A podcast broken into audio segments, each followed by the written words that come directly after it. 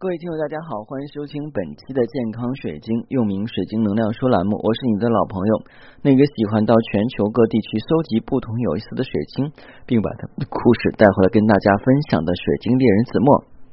欢迎收听今天的节目。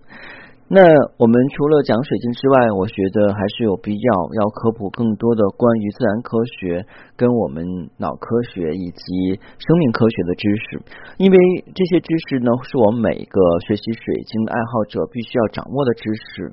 你了解了这些知识，你就知道怎样去运用水晶；你懂得这些知识，就知道水晶是如何发挥作用的。因为我们不讲迷信，我们只讲科学，我们崇尚科学。我们的栏目宗旨就是要让大家更多的人去了解水晶的使用方法，并且让大家知道水晶是可以帮助到人的。我们今天要讲一下水晶跟频率振动的关系哈。其实一说起这个振动的频率呢，大家都知道，现在有句话叫做“三观不合不是一路人”，或者说的“哎，我跟你聊得很来呀”。那咱俩很同频，那就是以前我们讲投缘，现在我们讲叫同频。那为什么讲现在这么多人的话呢，在提倡频率这个问题？今天就这一话题的话，我们展开了做一个分享啊。当然，如果你想选看天然水晶或神秘物品，不妨加我的个人微信。我的个人微信是每期音频节目中的文字介绍里我的英文名 R O G 二 X C 一九八六。加我的时候，请备注水晶听友，要不通不过。其实我们都知道哈，疾病呢就像。其他的自然规律一样，只是一种振动的频率。每种疾病呢，都是由特定的频率组成的。只要测出它的频率，并将其调整，这样疾病就可以被治愈了。这就是为什么很多人在使用水晶之后呢，会感觉身心愉悦，并且的话呢，已经可以缓解一些问题。这就是因为水晶强大的磁场是可以去稳定一些频率的，而这些频率是来自于疾病的频率，就是把这部分的能量的话阻挡掉了。那首先我们要讲啊，一些事情是有科学依据的啊，嗯，像我们讲有一个美国的内科医生叫做 Albert Urban 啊，他是出生于一八六三年，然后呢是在一九二五年去世的，在一八八二年海德堡大学获得了医学博士学位啊，非常有名的大学叫海德堡大学。那他发现了一个非常有意思的事情，就是每一种疾病呢都有振动的频率。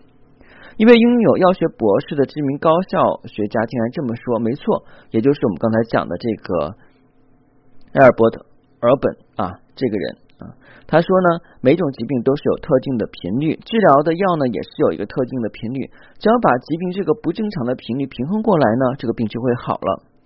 这位教授指的这个频率，疾病频率的话呢，就是指的是速率，平均速率的话呢为密码。尔本教授写过一本书，叫做《诊断与治疗的新观念》。这本书啊，然后呢是想改变人的想法。他向美国医学会所发行的刊物上投稿，一共投了十六次，被退回十六次，被讥讽为啊这是没有科学的，并且是一种巫术。尔本教授呢是很失望的。尔本虽然用频率治好了很多人，也发了财，但终其一生呢，最终没有办法得到医学界的。这个认可，后来由于量子物理学呢得到了科学世界上的一个呃领导地位，才使尔本的医学常识啊终于死而复活，而其呢被称为是量子医学之父。不过他本人早在不不在人间了。尔本医生是如何发现这种特殊的治愈方法呢？有一天，他在一位患有唇癌的病人这个身体上做叩诊时。啊，临近 X 光机的机器时正好运转，他当时没有发现，只是发现叩诊时声音突然变得比较低沉。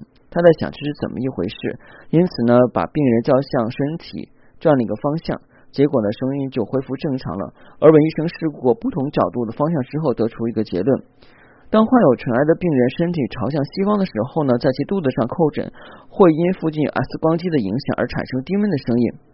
啊，这就说明的话，他因为一个巧合，他发现了这个频率，频率共振呢，人深刻影响了人的身体健康。后来，俄本医生研究了各种不同疾病的案例，发现这些案例都会因为 X 光机的辐射产生腹部收缩现象，而这个发现激发起他做以下的实验。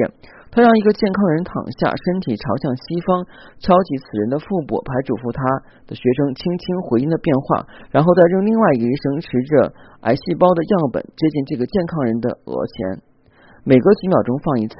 结果发现，当癌细胞样本触到这个病人的额头的时候，此时叩诊发出来的声响会由原本的共振声变成很低沉的声音。因此呢，他做了一个结论：人体会接收生病的细胞样本的频率，会影响人的身体细胞，疾病的波动会透过铜线而信息传导出去。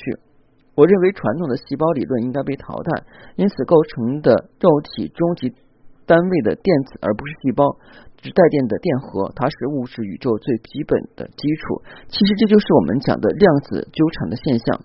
他死后三十八年之后啊，才被证实出来，电子是有不变性的振动频率。经由不同不同的这个振动率，就可以分辨出物体这个物体跟那个物体的不同。对科学而言呢，电子是最小的离子，它比原子小好几千倍。在电子剧烈震荡时，每一秒钟有好几千亿电子振动逃离出来。有些你可以看到，如光、热等。为什么说光可以看到？光我们是可以看到可见光的。热呢？你看，就是我们这个在家里边灶台做饭的时候，然后就会看到那个。热能变成的这种火的那个火焰状，有蓝色的，有黄色，有红色的啊，你可以看到的。但大部分的话呢，电子振动你都是没有办法用科学仪器测出来的。振动频率是怎样去治愈疾病的？如果仅有人体的反应，反射的意思是对刺激不自主的反应，比如光线是一种刺激。当它射到眼睛的瞳孔时，眼睛的瞳孔就会不由自主的发生变化，肉体的机制也会对不同的振动产生反应，并产生变化。疾病就像它的一种自然现象，它是一种振动的频率。每种疾病呢都是有特定的振动频率，只要正确的测出它的振动频率，并将它调整过来，那这种疾病就消失了。因为疾病是一种对身体机制的反应。那么，为什么通过滴血或头发就可以知道一个人的身体健康呢？因为一滴血上有上亿的电子，它是身体的浓缩振动频率。嗯，而本教授呢，利用特定的振动频率来治疗疾病啊，它被称为是生物表啊，这个机器电波如果无法与肉体产生共振，就会。不会产生效果。假使我们拨动小提琴的 A 弦，如果附近有一部钢琴，它就会跟钢琴的 A 弦产生共鸣。